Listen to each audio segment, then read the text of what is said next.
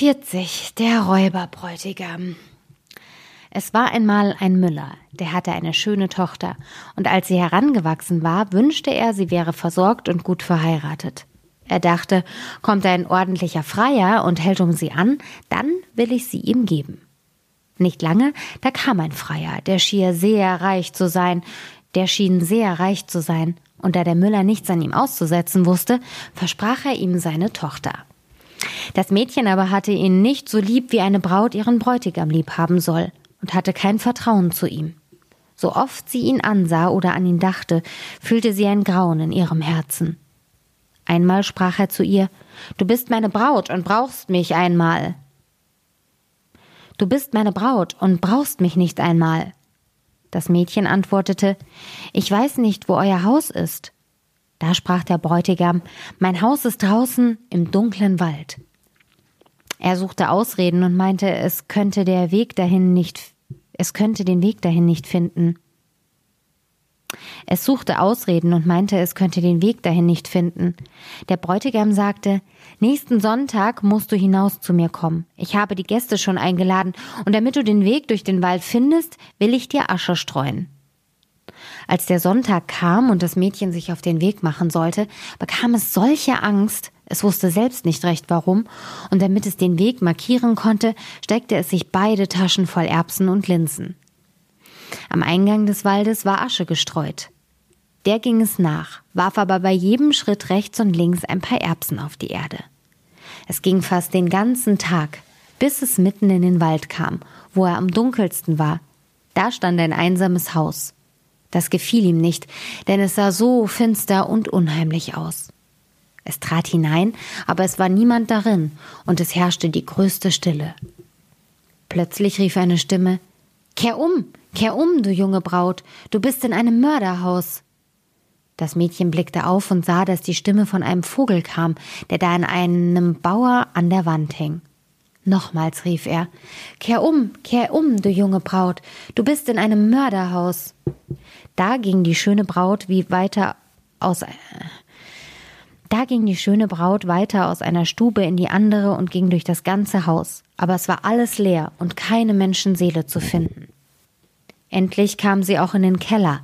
Da saß eine steinalte Frau, die wackelte mit dem Kopf. Könnt ihr mir nicht sagen, sprach das Mädchen, ob mein Bräutigam hier wohnt? Ach, du armes Kind, antwortete die Alte. Wo bist du hingeraten? Du bist in einer Mördergrube. Du meinst, du wärst eine Braut, die bald Hochzeit macht, aber du wirst die Hochzeit mit dem Tod halten. Siehst du, da habe ich einen großen Kessel mit Wasser aufsetzen müssen. Wenn ich dich in ihrer Gewalt, wenn sie dich in ihrer Gewalt haben, zerhacken sie dich ohne Barmherzigkeit, kochen dich und essen dich, denn es sind Menschenfresser. Wenn ich nicht Mitleid mit dir habe und dich rette, bist du verloren. Darauf führte es die Alte hinter ein großes Fass, wo man es nicht sehen konnte. Sei still wie ein Mäuschen, sagte sie. Reg dich nicht und beweg dich nicht, sonst ist's um dich geschehen. Nachts, wenn die Räuber schlafen, wollen wir entfliehen. Ich habe schon lange auf eine Gelegenheit gewartet. Kaum war das geschehen, da kam die gottlose Rotte nach Hause. Sie brachten eine andere Jungfrau mitgeschleppt, waren betrunken und hörten nicht auf ihr Schreien und Jammern. Sie gaben ihr Wein zu trinken, drei Gläser voll, ein Glas weißen, ein Glas roten und ein Glas gelben. Davon zersprang ihr das Herz. Darauf rissen sie ihr die feinen Kleider ab, legten sie auf einen Tisch, zerhackten ihren schönen Leib in Stücke und streuten Salz darüber. Die arme Braut hinter dem Fass zitterte und bebte, denn sie sah wohl, was für ein Schicksal ihr die Räuber zugedacht hatten. Einer von ihnen bemerkte am kleinen Finger der Ermordeten einen goldenen Ring und als er sich nicht gleich abziehen ließ, nahm er ein Beil und hackte den Finger ab. Aber der Finger sprang in die Höhe, über das Fass hinweg und fiel der Braut genau in den Schoß. Der Räuber nahm ein Licht und wollte ihn suchen, konnte ihn aber nicht finden. Da sprach ein anderer Hast du auch schon hinter dem großen Fass gesucht? Aber die Alte rief Kommt, kommt und esst und lasst das Suchen bis morgen. Der Finger läuft euch nicht fort. Da sprachen die Räuber Die Alte hat recht, ließen das Suchen, setzten sich zum Essen, und die Alte tröpfelte ihnen einen Schlaftrunk in den Wein, dass sie sich bald in den Keller hinlegten, schliefen und schnarchten. Als die Braut das hörte, kam sie hinter dem Fass hervor und musste über die Schlafenden wegschreiten, die da reihenweise auf der Erde lagen, und hatte große Angst, sie könnte einen aufwecken. Aber Gott half ihr, dass sie glücklich durchkam. Die Alte stieg mit ihr hinauf, öffnete die Tür und sie eilten so schnell sie konnten aus der Mördergrube fort. Die gestreute Asche hatte der Wind weggeweht, aber die Erbsen und Linsen hatten gekeimt und waren aufgegangen und zeigten im Mondschein den Weg. Sie gingen die ganze Nacht, bis sie morgens in der Mühle ankamen. Da erzählte das Mädchen seinem Vater alles, wie es sich zugetragen hatte. Als der Tag kam, wo die Hochzeit gehalten werden sollte, erschien der Bräutigam, der Müller aber hatte alle seine Verwandten und Bekannten einladen lassen. Als sie bei Tisch saßen, wurde einem